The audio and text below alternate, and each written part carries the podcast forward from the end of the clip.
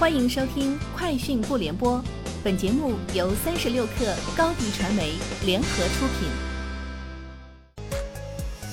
网罗新商业领域全天最热消息，欢迎收听《快讯不联播》。今天是二零二零年九月二十一号。近日，袁隆平正式宣布入驻快手平台，这是袁老本人首次在短视频直播平台的公开亮相。九月二十二号晚十八点。元老还将在快手开启全网直播庆丰收，快手后续也将打造一系列线上活动。三六零集团与青岛市人民政府达成合作，双方将在工业互联网、信息安全、智慧城市、新基建等领域展开合作。具体而言，青岛市将落地工业互联网安全大脑，三六零将联合青岛市公安局共建智慧公安。三六零集团将与青岛市国资华东集团展开资本、产业和技术的合作。北京五 G 用户首次突破五百万大关。北京市通信管理局透露，北京五 G 用户规模已经超过五百零六万户。与此同时，本市还实现了五 G 独立组网的全覆盖能力。网易云音乐宣布与张杰达成合作，并开启无线音乐计划。双方将在音乐版权、个人音乐 IP 开发、音乐作品创作、在线音乐演出等领域开展合作。无线音乐计划包含作品精准智能推荐、个人音乐 IP 开发、专属音乐品牌活动、原创音乐跨界融合、线下线上音乐演出、云村社区全新互动、音乐内容商业拓展等模块。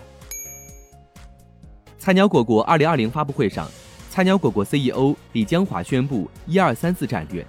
一百城寄快递可按需送达上门，二十万寄件点将覆盖全国，三十城上线环保袋，服务四亿用户。过去一年，菜鸟果果寄快递用户翻番已超过两亿人，明年四亿用户意味着再次翻番。天风国际分析师郭明基发布最新研究报告称，因开发进度优于预期，故预期三安光电将自二零二一年开始大量出货用于 iPad。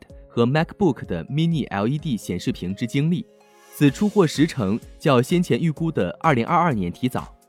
此外，郭明基预计，2021年 Mini LED 经历成本因三安光电成为新供货商而大幅降低，有利 Apple 的 Mini LED 装置出货量成长。百事公司前首席执行官唐纳德·肯达尔于19日去世，享年99岁。肯达尔于1986年退休。曾同时担任百事可乐和百事公司的首席执行官长达二十三年。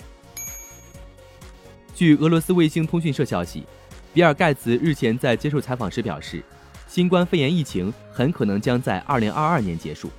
比尔·盖茨还认为，美国将在明年夏天完全恢复正常生活。他说，为此必须在全球范围内继续抗击新冠肺炎，因为在这种情况下。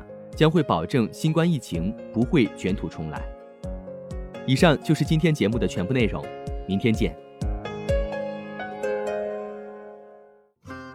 欢迎添加小小客微信 xs 三六 kr，加入三十六课粉丝群。